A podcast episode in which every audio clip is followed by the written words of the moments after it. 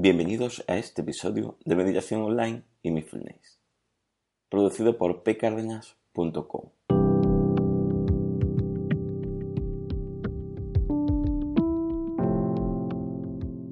El podcast donde hablaremos de técnicas, prácticas, noticias, dudas y todo lo relacionado con la atención consciente plena y cómo aplicarla.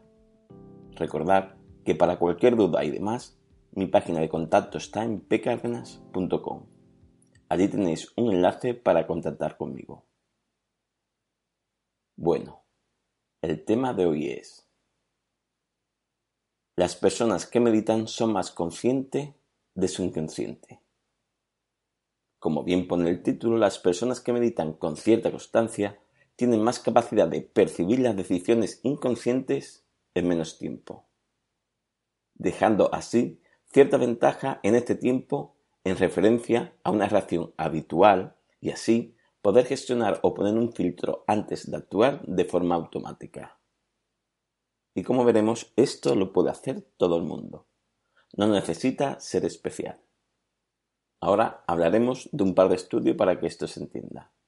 El primer estudio.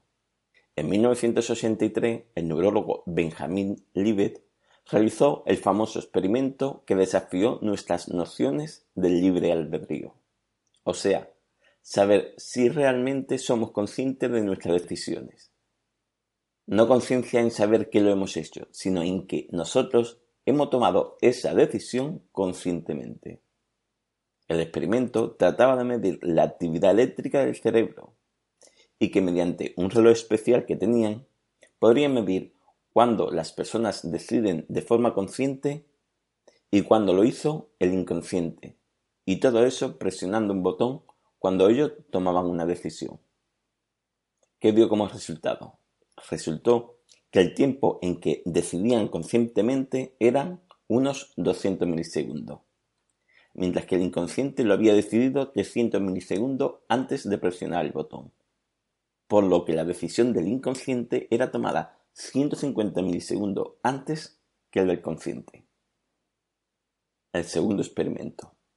También se ha realizado uno parecido, pero esta vez utilizando a personas con cierta asiduidad en la práctica de la meditación. Este experimento fue realizado por la Universidad de Sussex, Bristol, de Inglaterra, donde escogieron 57 participantes, de los cuales 11 practicaban meditación. Y aunque la conclusión es la misma, que el inconsciente decide antes de que lo haga el consciente, lo que sí se ha demostrado es que en las personas que meditan con cierta constancia, reducían la diferencia entre cuando decide el inconsciente y cuando el consciente era consciente de que decidía.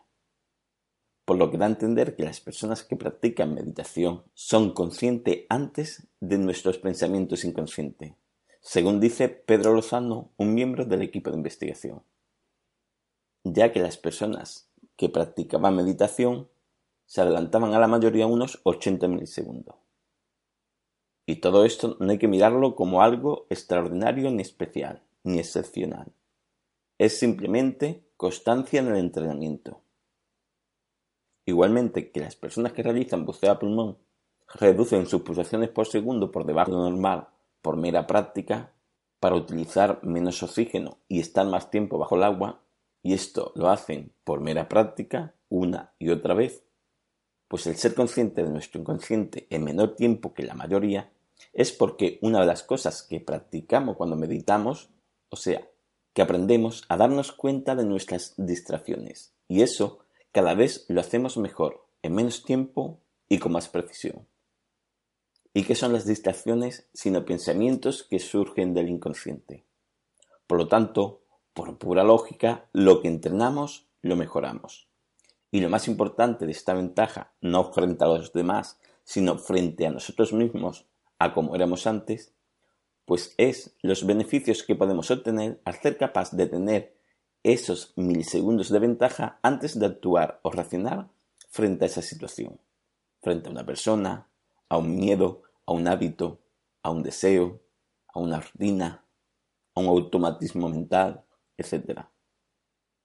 Y aunque para nosotros Pensar que, bueno, son unos cuantos milisegundos de nada, realmente para el cerebro es una cantidad muy amplia, ya que la mente es capaz de procesar 400 millones de bits por segundo. Incluso los tiempos de reacción promedio de un humano es de 0,25 segundos frente a un estímulo visual, 0,17 frente a un estímulo auditivo y 0,15 segundos frente a un estímulo táctil, para que nos hagamos una idea de cómo reaccionamos y en qué tiempo, y lo importante que son esos milisegundos. Bueno, espero que esto te haya servido. Gracias por vuestro tiempo. Gracias por vuestro apoyo en iTunes con las 5 estrellas y las reseñas. Y con los me gustas y comentarios de Muchas gracias.